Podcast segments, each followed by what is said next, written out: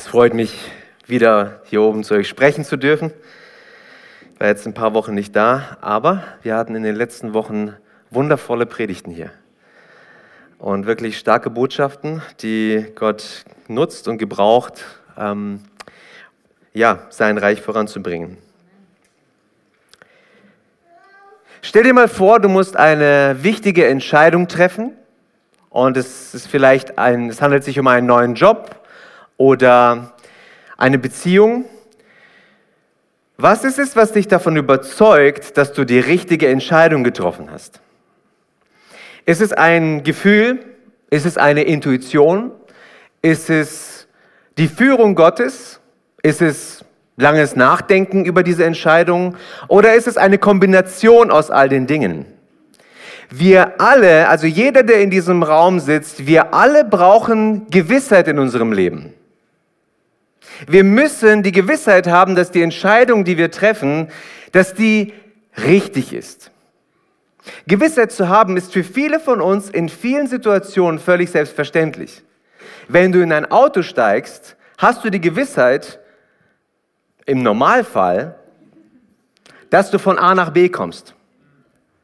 Wenn du keine Gewissheit hättest, würdest du nicht in ein Auto steigen. Wenn du ein Restaurant betrittst, Hast du die Gewissheit, dass der Koch kein Gift in das Essen reingemischt hat? Ohne Gewissheit würdest du ein, ohne Gewissheit darüber, dass du dieses Restaurant Leben wieder verlässt, würdest du kein Restaurant betreten. Übrigens, deswegen gab es früher vor, königliche Vorkoster, weil nicht jeder hatte die Gewissheit, dass er dieses Essen überleben wird. Wir haben die Gewissheit darüber, wen wir leben. Das ist tief in uns verankert, das kann uns niemand nehmen. Und die Gewissheit darüber, wen wir lieben, hilft auch Menschen manchmal durch die schlimmsten Krisen gemeinsam hindurchzugehen. Du hast die Gewissheit, dass der Mensch es dir wert ist, da durchzugehen. Amen. Oder du bist hundertprozentig davon überzeugt, dass du diesen Job bekommst. Oder wir haben jetzt in der letzten Woche nach einer neuen Schule für Jemia gesucht. Und er hatte dann irgendwann die Gewissheit, das ist meine neue Schule. Punkt.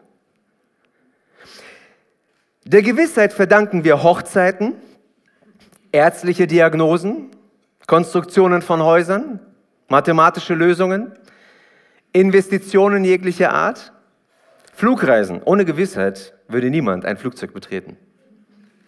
Ist doch Wahnsinn, oder? In so ein schweres Ding reinzusteigen und dann irgendwo in den Lüften herumzuflattern. Ohne Gewissheit würden wir keinen Fuß mehr vor die Tür sitzen. Ohne Gewissheit würden wir uns selbst in unserer Wohnung fühlen wie Sherlock Holmes ohne seinen treuen Begleiter Dr. Watson. Verloren in einem Meer von Hinweisen und Möglichkeiten, ohne die Sicherheit und den Komfort eines vertrauten, vertrauten Zuhauses.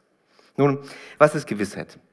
Gewissheit bedeutet, dass man absolut überzeugt ist von etwas und es als wahr und zuverlässig erachtet man hat ein starkes Vertrauen und keinen Zweifel, was die Sache betrifft. Es handelt sich um eine Überzeugung, die, die tief in einem verwurzelt ist und auf festen Beweisen und Argumenten basiert. Das ist Gewissheit. In unserer Welt gibt es viele Dinge, auf die wir uns verlassen, um uns sicher zu fühlen. Wir bauen unser Leben auf finanzieller Sicherheit auf, suchen nach stabilen Beziehungen und arbeiten daran, hart daran an einem Zuhause zum Beispiel. Aber wie viele von uns oder wie viele haben es erlebt, wie diese Sicherheiten wegbrechen im Leben? Was passiert, wenn die Sicherheiten plötzlich nicht mehr da sind? Wenn die Beziehungen, auf die du gebaut hast, plötzlich nicht mehr da sind? Wenn, die, wenn du den Job verlierst? Wenn du mit einer Krankheit konfrontiert bist, die einfach nicht verschwindet? Was passiert dann? In unserer heutigen Gesellschaft scheinen wir ständig auf der Suche nach Sicherheit zu sein. Wir versuchen uns mit Geld, Besitztümern, Sex, Beziehungen, Anerkennung zu schützen, aber oft fühlt man sich trotzdem, viele Menschen fühlen sich unsicher und verwundbar. Wir müssen unser Leben auf einem festen Fundament gründen. Wir müssen unser Leben auf dem Wort Gottes gründen. Wenn wir unser Leben auf dem Wort Gottes gründen, ihr Leben, dann können wir in schwierigen Zeiten stabil bleiben. Deswegen heißt es in Judas 20, schaut, ihr dagegen, liebe Freunde, sollt euer Leben auf dem Fundament eures heiligen Glaubens aufbauen. Und das, und genau das möchte ich mit euch in unserer neuen Predigtreihe in den kommenden Wochen tun. Ich möchte gemeinsam mit dir dein, Leben, dein Lebenshaus auf einem festen Fundament bauen, auf dem Fundament deines heiligen Glaubens, damit du unerschütterlich in die Zukunft gehen kannst. Jesus hat in Matthäus 7, Vers 24 Folgendes gesagt. Jeder nun, der diese meine Worte hört und sie tut, den werde ich mit einem klugen Mann vergleichen, der sein Haus auf dem Felsen baute. Lasst uns daher aufhören, uns an vergänglichen Dingen zu klammern, ihr Lieben. Hör, lasst uns auf, aufhören damit und uns darauf zu verlassen und stattdessen unseren Glauben auf den Felsen Jesus Christus gründen. Wenn wir unser Vertrauen in ihn setzen, werden wir in jeder Situation des Lebens sicher sein. In jeder Situation wirst du sicher sein. Und das ist der Titel der neuen Predigtreihe. Ganz einfach, sicher. Und worum es heute geht, werde ich euch gleich verraten. Wer von euch hat schon einmal von den Navigatoren gehört? Einmal. Die, die Navigatoren ist eine weltweite evangelistische Bewegung, die 1930 ins Leben gerufen wurde. Und die ist mittlerweile in 100 Ländern aktiv. Eine sehr aktive Bewegung. Und in ihrer langen Arbeit mit Neubekehrten hat diese Bewegung Folgendes festgestellt. Sie haben gesagt, ist ein Neubekehrter braucht in, in ziemlich zeitnah auf fünf Fragen eine solide Antwort. Fünf Fragen, die, wo er wirklich sicher sein muss, um den Angriffen des Teufels standzuhalten. Und diese fünf Fragen sind folgende. Die erste Frage ist, die erste Frage, ähm, da geht es um das Thema Heilsgewissheit. Reicht mein Glaube an Jesus, um gerettet zu werden? Werde ich durch den Glauben an Jesus gerettet? Die zweite Frage ist, hört Gott mein Gebet? Das ist eine wichtige Frage. Hört Gott mich überhaupt, wenn ich mit ihm spreche? Die dritte Frage ist, wie kann ich ein siegreiches Leben führen? Wie kann ich von meinen Sünden loskommen? Wie kann ich von alten Gewohnheiten, von meinen alten Denkmustern frei werden? Möchtet ihr ein siegreiches Leben führen? Amen. Wie geschieht das? Vierte Frage. Wie empfange ich Vergebung, wenn ich Sünde äh, begangen habe, wenn ich Fehler gemacht habe? Ist Gott wirklich jemand, der vergibt? Manche sagen das so, ja, aber manche kämpfen mit dieser Frage. Ein Leben lang. Fünfte Frage. Wie erlebe ich Gottes Führung in meinem Leben? Wie erkenne ich seinen Willen?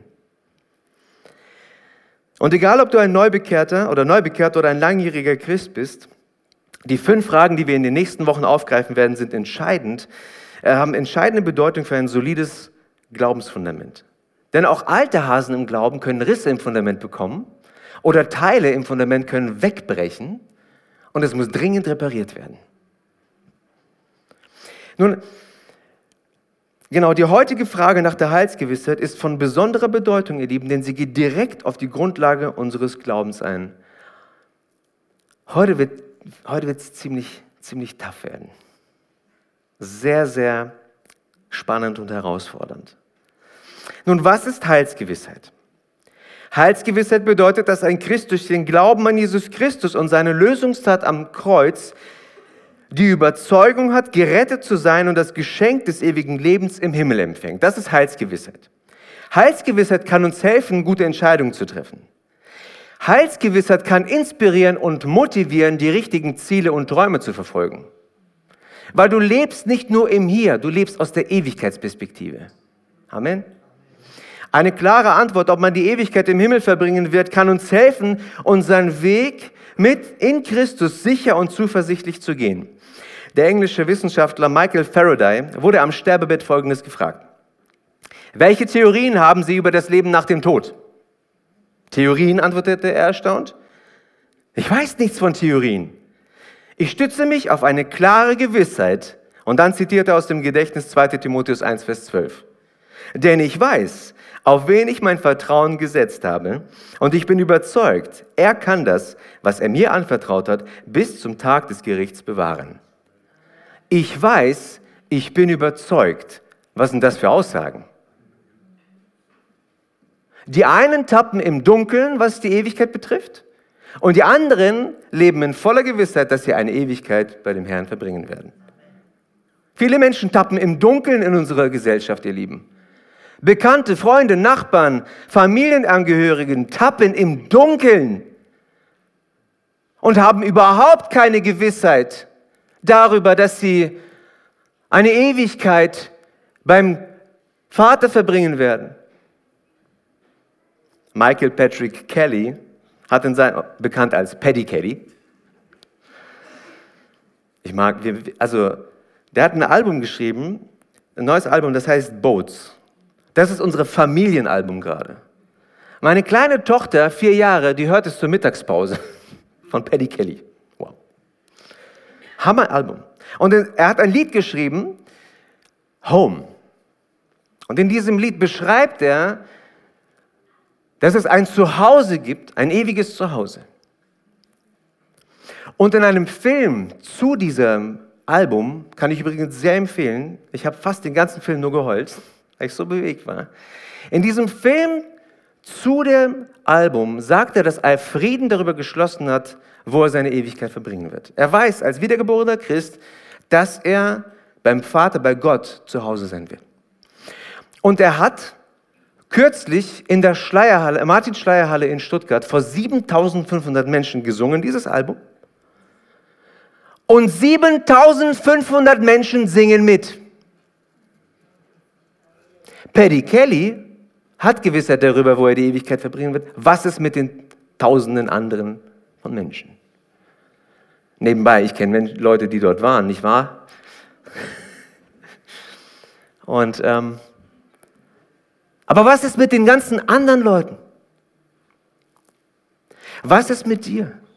Hast du Heilsgewissheit? Hast du, weißt du wirklich von dem Lebensstil, den du lebst, von dem verborgenen Leben, was du führst, dass du Heilsgewissheit hast?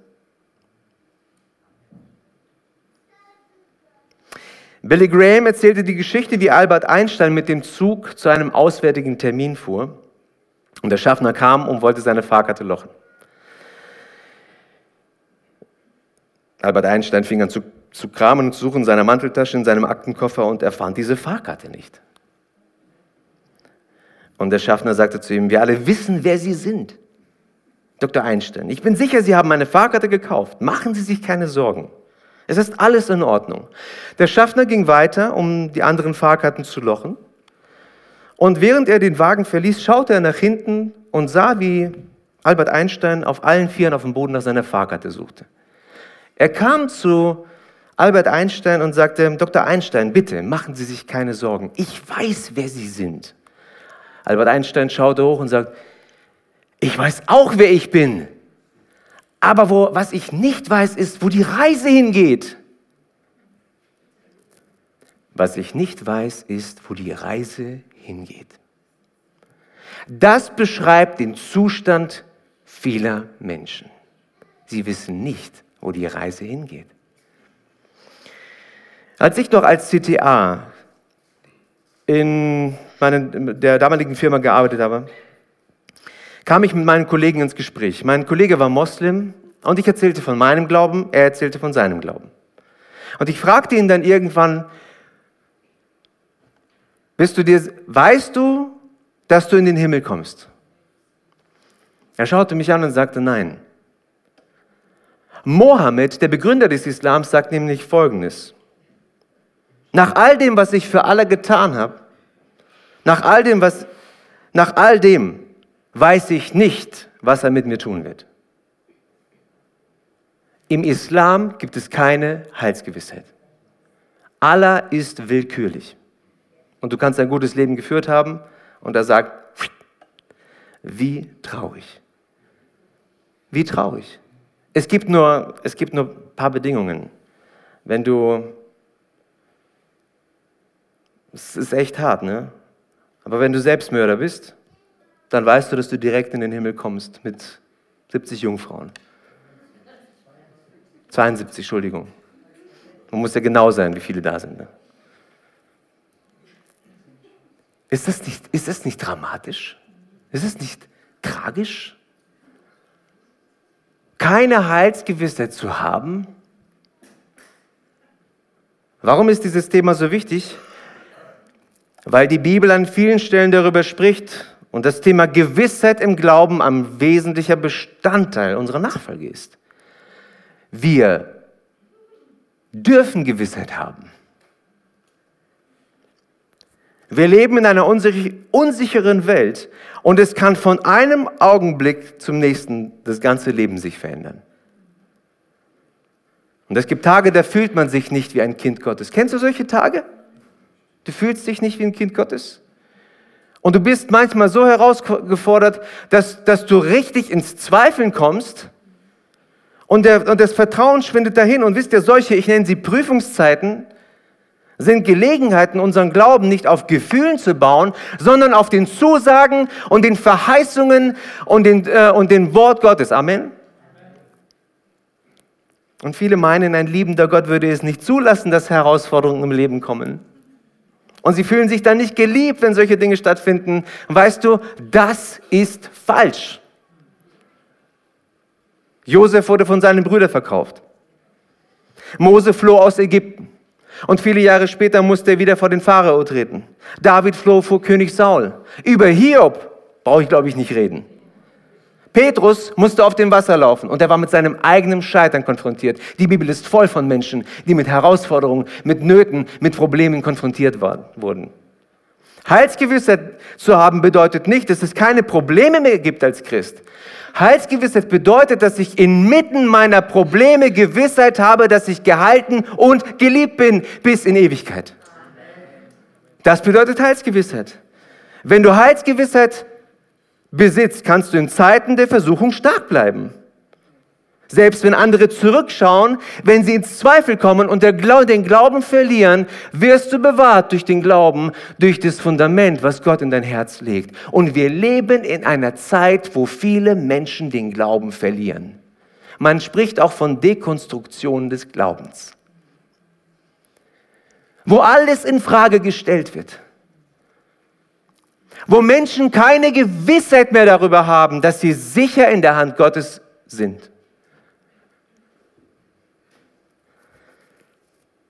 Ohne eine feste Überzeugung schwankt das christliche Leben hin und her, von einer Herausforderung in die andere Herausforderung. Aber das sichere Wissen um eine ewige Verbindung zu Gott verankert alles und gibt uns Halt.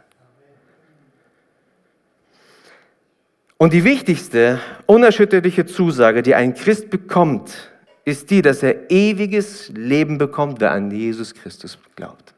Das ist die allerwichtigste. Das ist die allerwichtigste, die Zusage, dass Gott dich geliebt hat, der Vater und deine Ewigkeit mit dir Zeit verbringen möchte.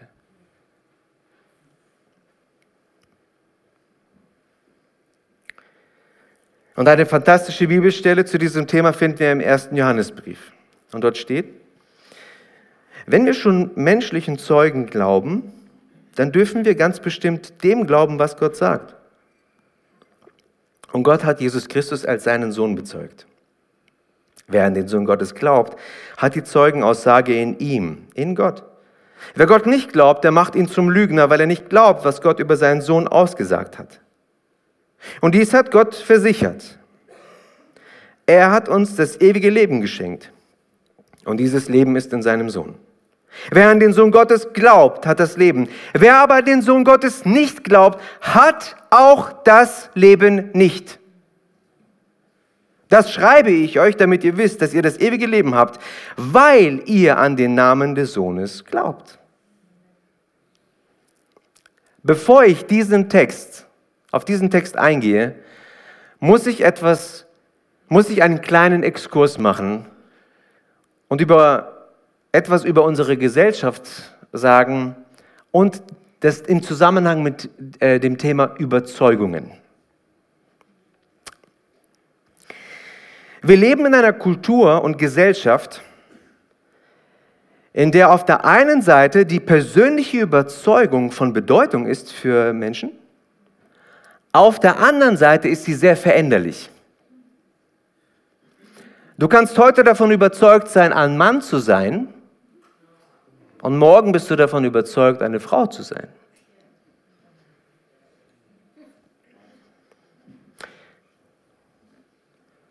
Gebt mal bei Google Ken von Barbie ein. ein gebt, einfach mal eingeben.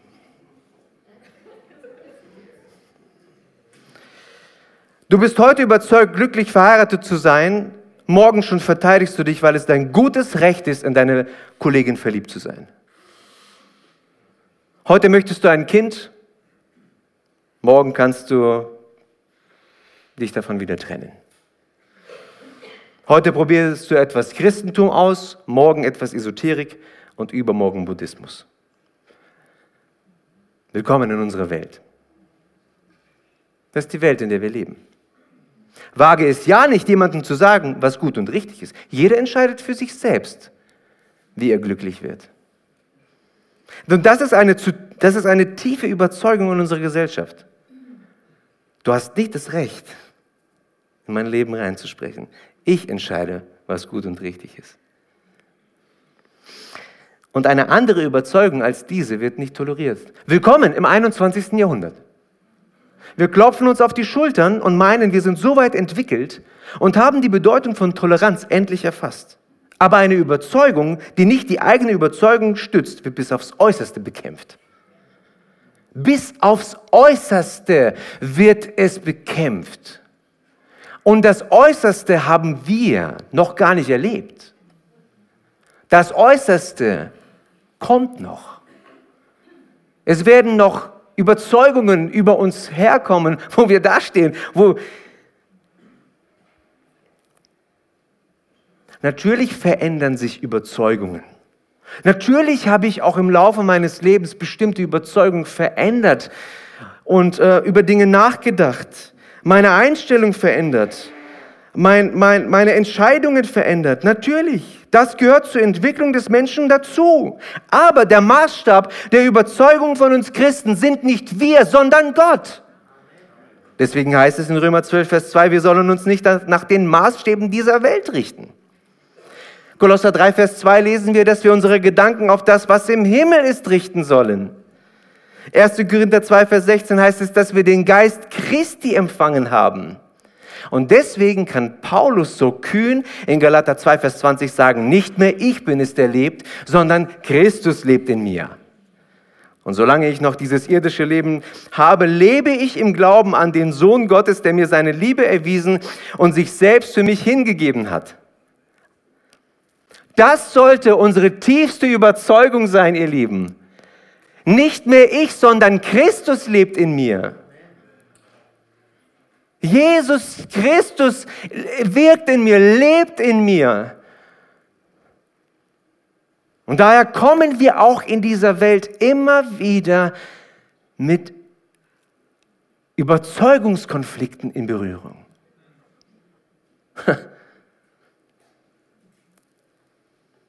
Der erste Johannesbrief,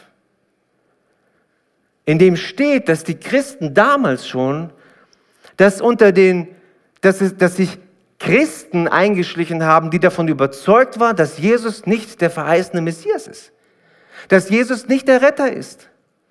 Wir brauchen uns daher nicht wundern, wenn wir immer wieder mit Überzeugungskonf Überzeugungskonflikte kommen. Manche wundern sich. Das ist ganz normal, ihr Lieben. Gottes Maßstab ist mit dem Maßstab dieser Welt nicht kompatibel. Und deswegen sandte er seinen Sohn auf diese Erde. Aber er schickte nicht nur seinen Sohn, er bestätigte ihn auch als sein Sohn. Und das führt uns zur Basis unserer Heilsgewissheit. 1. Johannes 5, Vers 9 lesen wir folgendes. Wenn wir schon menschlichen Zeugen glauben, dann dürfen wir ganz bestimmt dem glauben, was Gott sagt. Und Gott hat Jesus Christus als seinen Sohn bezeugt. Die Basis unserer Heilsgewissheit ist Gottes Zeugnis über Jesus, dass er sein Sohn ist. Nun, jetzt sagst du, okay, aber was bedeutet das jetzt? Es ist schön, der Vater äh, bestätigt seinen Sohn. In einem Kommentar habe ich eine geniale Illustration gefunden und ich will sie einfach mal vorlesen. Wirklich stark. Johannes, der Schreiber dieses Briefes, steht auf und sagt, ich rufe Gott den Vater als Zeugen auf. Eine heilige Stille entsteht im Gerichtssaal. Die Köpfe sind gesenkt, als Gott der Vater den Zeugenstand betritt mit aller Ehrfurcht, die man sich vorstellen kann, aber auch mit dem Vertrauen eines Menschen, der den Vater sehr gut kennt, vereidigt Johannes den Zeugen. Himmlischer Vater, schwörst du, die Wahrheit zu sagen, die ganze Wahrheit und nichts als die Wahrheit, so wahr dir Gott helfe? Ich schwöre, sagte der Vater mit einer Stimme, die wie ein Donner klingt. Johannes beginnt mit der Befragung. Himmlischer Vater, erkennst du diesen Menschen Jesus? Ist er wirklich dein Sohn, den du auf diese Erde gesandt hast? Ja, antwortete der Vater. Er ist mein geliebter Sohn, an dem ich wohlgefallen habe. Mit fester Stimme fragte Johannes, bezeugst du, dass er und nur er dein Sohn und der einzige Weg des Heils ist? Ja. Von Anfang an, noch bevor ich Adam und Eva erschuf und bevor sie sündigten und die gesamte Menschheit in die Sünde stürzten, hatte ich einen Plan zur Erlösung. Mein Plan sah vor, dass mein Sohn Jesus, mein einzig Geborener, auf die Erde kommen und die Strafe für die Sünde der Menschheit durch seinen Tod am Kreuz bezahlen sollte. Ich habe sein Kommen durch meine Propheten vorhergesagt. Ich sandte Johannes den Täufer als seinen Wegbereiter. Ich sandte einen Engel zu Maria, um ihr zu verkünden, dass sie von mir auserwählt sei, die menschliche Mutter meines Sohnes zu sein. Obwohl Jesus als die dritte Person der Dreieinigkeit die ganze Ewigkeit hindurch eins mit mir war, wurde er doch Mensch. In der Nacht seiner Geburt haben meine Engel davon gesungen. Ich sandte Hirten aus, um es zu bezeugen. Die Weisen kamen, um es zu sehen und ihm zu huldigen, ihn anzubeten. Als Mensch trat Jesus seinen Dienst an und ließ sich taufen, wie bereits bezeugt wurde.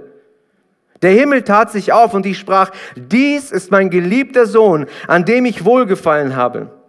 In der Nacht vor seiner Kreuzigung rief er zu mir, Vater, wenn es dein Wille ist, lass diesen Kelch vorübergehen. Aber es war nicht mein Wille. Und ich habe meinen einzigen Sohn bösen Menschen überlassen, damit sie ihn kreuzigen. Aber ich tat es aus einem bestimmten Grund. Und er tat es freiwillig. Dieser Zweck war, für eure Sünden zu sühnen. Mein Sohn Jesus wurde gekreuzigt und begraben, aber drei Tage später habe ich ihn von den Toten auferweckt. 40 Tage später ist er in den Himmel aufgefahren, wo er heute zu meiner Rechten sitzt. Eines Tages werde ich bestimmen, dass die Zeit gekommen ist und mein Sohn wird wieder auf diese Erde kommen. Ich gebe das ewige Leben als Geschenk und dieses ewige Leben ist in meinem Sohn Jesus. So sage ich, Gott, der Vater. Nach einer Pause, die eine Ewigkeit zu dauern scheint, spricht Johannes mit ehrfürchtiger Sanftheit, ich danke dir, Vater, du kannst aus dem Zeugenstand heraustreten. Wenn ich dich in den Zeugenstand rufen würde, was für ein Urteil fällst du? Wie ist dein Urteil über Jesus? Alle Augen sind auf dich gerichtet. Jesus schaut auf dich, der Heilige Geist schaut auf dich, der Vater schaut auf dich, alle Engel schauen auf dich, der Teufel mit seiner ganzen Gefolgschaft, alle schauen auf dich. Wie entscheidest du? Was für ein Urteil fällst du? Und in den Zeugenstand werden zwei Gruppen von Menschen gerufen. Zwei Gruppen. Und es wird die Frage gestellt, glaubst du, dass Jesus der Sohn Gottes ist und er für dich als Retter gekommen ist, um dich von deinen Sünden zu befreien? Glaubst du, dass Jesus dein Retter ist? Und der eine Zeuge sagt, ja, ich glaube, dass Jesus Christus Gottes Sohn mein Retter ist. Und der andere Zeuge sagt, nein. Und dann wird er gefragt, warum glaubst du nicht? Und wisst ihr, was er sagt? Ich glaube, dass alles eine Lüge ist. Ich glaube, dass der Vater einen Meineid geleistet hat. 1. Johannes 5, Vers 10. Wer an den Sohn Gottes glaubt, hat die Zeugenzusage in ihm, in Gott. Wer Gott nicht glaubt, der macht ihn zum Lügner, weil er nicht glaubt, was Gott über seinen Sohn ausgesagt hat. Wie ist dein Urteil? Wie urteilst du über Jesus? Wie ist deine Überzeugung? Glaubst du, dass Jesus der Sohn Gottes ist? Hat dich der Vater überzeugt oder nicht? Von welchen Dingen bist du überzeugt? Zweite Frage, wie sind diese Überzeugungen entstanden? Dritte Frage, haben deine Überzeugungen etwas mit diesem Buch zu tun? Haben sie was damit zu tun oder nicht?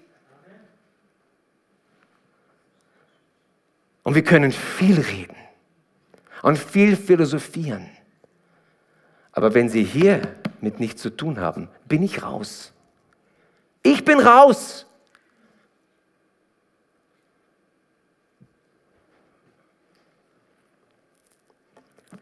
Voll von Bestätigungen, voll von Verheißungen, voll von erfüllter Prophetie, voll von Zusagen. Und die Menschen tappen im Dunkeln. Die Menschen suchen irgendwo nach ihren Überzeugungen, in sich, in Philosophien, in gesellschaftlichen Meinungen. Und Gott sagt, da ist doch das Wort. Greift dazu und, und, und lest es, nehmt es auf. Sorry, wenn ich so energisch werde. Aber das ist Nachfolge, ihr Lieben. Das ist mit Jesus unterwegs sein. Nicht mehr ich bin es, der lebt, sondern Christus in mir. Und es ist mir egal, was für Überzeugungen diese Gesellschaft und diese Welt von irgendwelchen Themen hat. Entscheidend ist, dass meine Überzeugungen von diesem Liebesbrief geprägt werden. Amen. Das ist ein Liebesbrief. Es ist ein Liebesbrief. Das ist sind nicht Worte, die uns um, um den Kopf hauen sollen.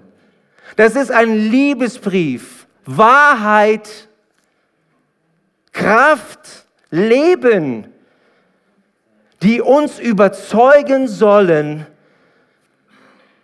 von Gottes Liebe und Wahrheit.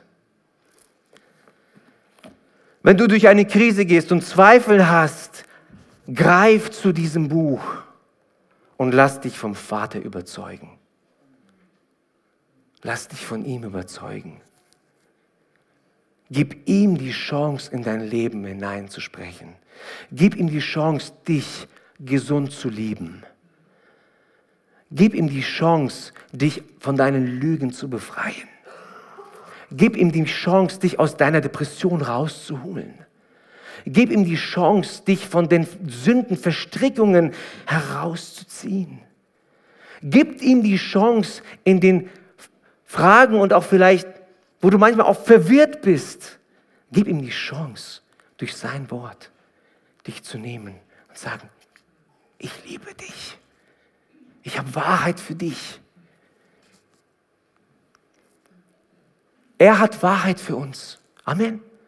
Wahrheit. Heute strickt sich jeder selbst seine Wahrheit. Er, hat, er ist die Wahrheit. Jesus sagt, ich bin die Wahrheit. Er ist die Wahrheit. Und wenn Jesus in dir lebt, Christus, hast du Wahrheit in dir.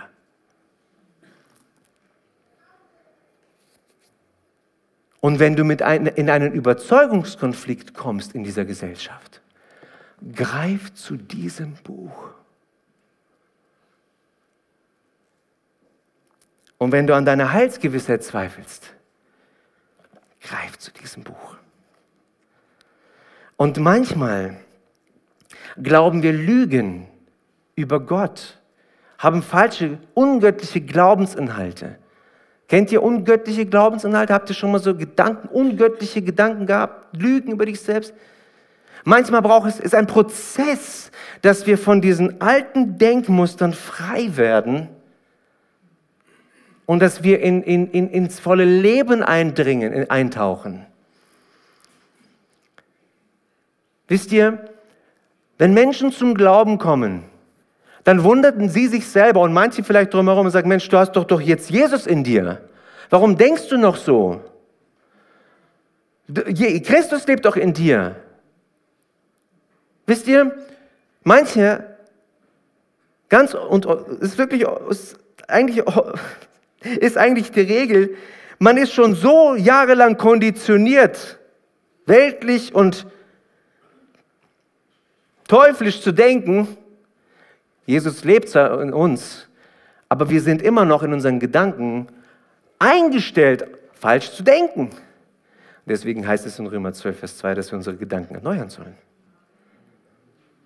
Und das ist ein Prozess.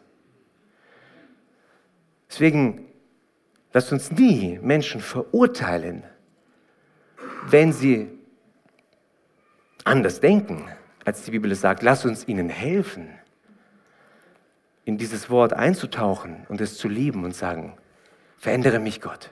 Amen. Verändere mich. Wenn du an deiner Heilsgewissheit zweifelst, greif zu diesem Buch. 1. Johannes 5, 11 bis 13 heißt es, und dies ist das Zeugnis, dass Gott uns ewiges Leben gegeben hat. Und dieses Leben ist in seinem Sohn. Wer den Sohn hat, hat das Leben. Wer den Sohn Gottes nicht hat, hat das Leben nicht. Eine kleine Randbemerkung für alle, die an die Allversöhnung glauben. Es gibt die Theorie, dass Leute sagen, alle werden irgendwann in den Himmel kommen. Man nennt es Allversöhnung. Moment. Wer den Sohn hat, hat das Leben.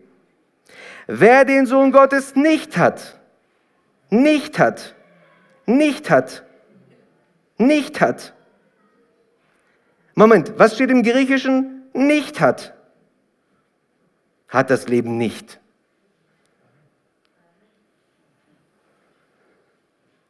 Leute verbiegen und verdrehen die Wahrheit Gottes und lassen Menschen ins Verderben ziehen, anstatt ihnen zu sagen, hey, Weißt du, da gibt es einen Gott, Jesus Christus, der ist für dich auf diese Erde gekommen. Der will eine Beziehung zu dir und der will dich von deinen Sünden befreien. Komm zu ihm und du bekommst ewiges Leben. Anstatt zu sagen, leb dein sündiges Leben, wie du willst, du kommst eh in den Himmel. Und sie werden belogen und betrogen.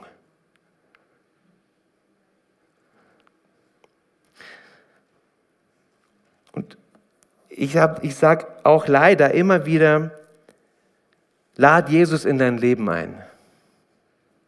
Und ich merke, ich muss mir das abgewöhnen. Jesus lädt dich ein. Er lädt uns ein. Er sagt, komm. Die ganzen Menschen, er sagt, komm. Nicht wir laden ihn ein. Er lädt uns ein. Er lädt die Menschen ein. Wenn ich das in nächster Zeit ab und zu so sage, wieder mal, ja, lad Jesus sein Leben an, seid mir nachsichtig. Manche Überzeugungen brauchen Zeit, um sich zu verändern. Er lädt dich ein. Amen. Vielleicht können wir ein paar musikalische Untermalungen kriegen.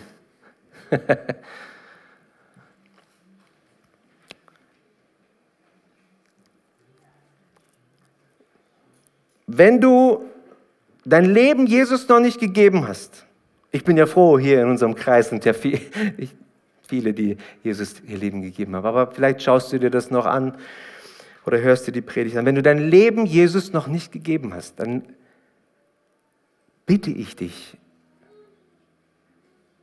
tu diesen Schritt. Gib dein Leben Jesus, er lädt dich ein.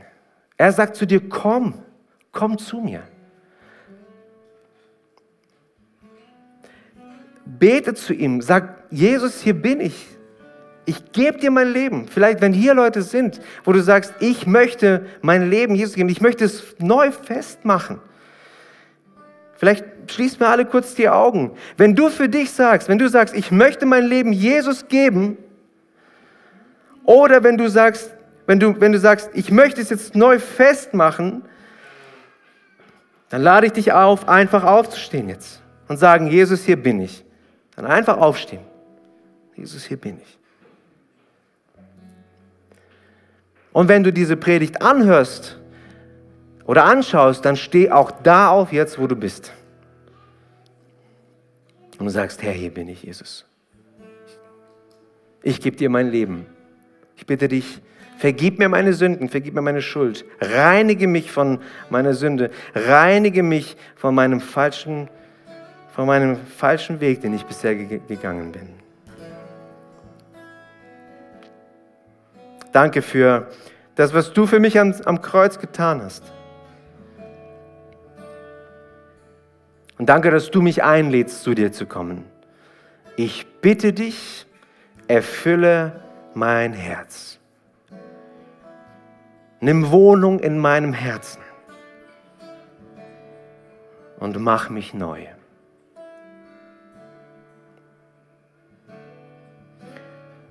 Und vielleicht sind hier Leute, die du zweifelst manchmal an deiner Heilsgewissheit. Oder du hast Zweifel, dass, dass Gott es gut mit dir meint. Du gehst vielleicht durch eine Krise, Herausforderung. Dann, dann möchte ich dich einladen, Gebet in Empfang zu nehmen. Für dich beten zu lassen, dich segnen zu lassen. Wir haben Ministry-Team, wir haben Menschen, die hier beten.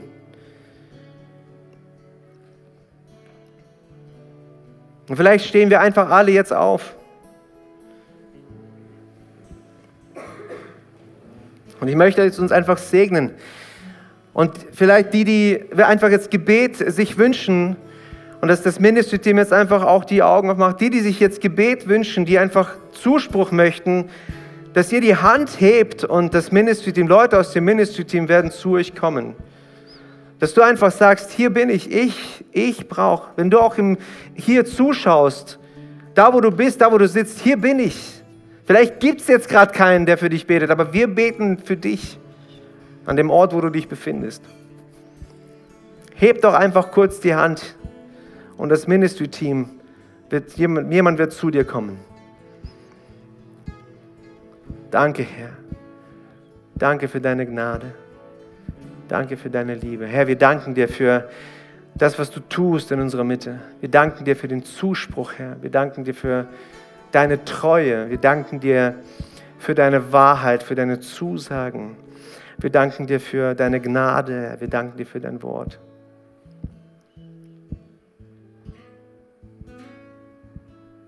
Und wir stehen vor dir, Herr, und danken dir, dass du uns Sicherheit geben möchtest in einer Welt, die so unsicher ist. Gewissheit, Du schenkst uns Gewissheit, dass wir eine Ewigkeit mit dir Zeit verbringen werden. Und ich bitte dich, dass du die Lügen in unseren Gedanken, in unseren Köpfen, dass, du, dass die einfach offenbar werden und dass wir anfangen, deine Wahrheit zu glauben über uns selbst und auch über diese Welt, über dich, über Menschen, mit denen wir unterwegs sind, Herr. Möchte dich wirklich einladen. Ich lade dich ein, dass du die Hand hebst, dass Menschen zu dir kommen, dass, dass Leute für dich beten. Danke, Herr. Danke für deine Nähe. Danke für deine Gegenwart. Und danke, Herr, für diesen Liebesbrief, für dieses kostbare Wort. Und ich bete, Herr, dass dieses Wort wirklich über allem steht über allem steht, was wir denken, was wir tun und dass das der Maßstab ist unseres Handelns und dass wir uns von dir gesund lieben lassen, verändern lassen, dass wir ihre Orientierung bekommen und dass jeder Einzelne wirklich anfängt, ganz neu, ganz tief, hungrig Zeit mit dir zu verbringen in diesem kostbaren Wort. Danke dir, Herr. Danke dir, Herr. Danke dir, Herr. Ja, hebt gerne die Hände, dass Leute einfach kommen jetzt zu euch, für euch beten, wenn jemand das auf dem Herzen hat. Ich habe wieder Studienmaterial vorbereitet am Ausgang.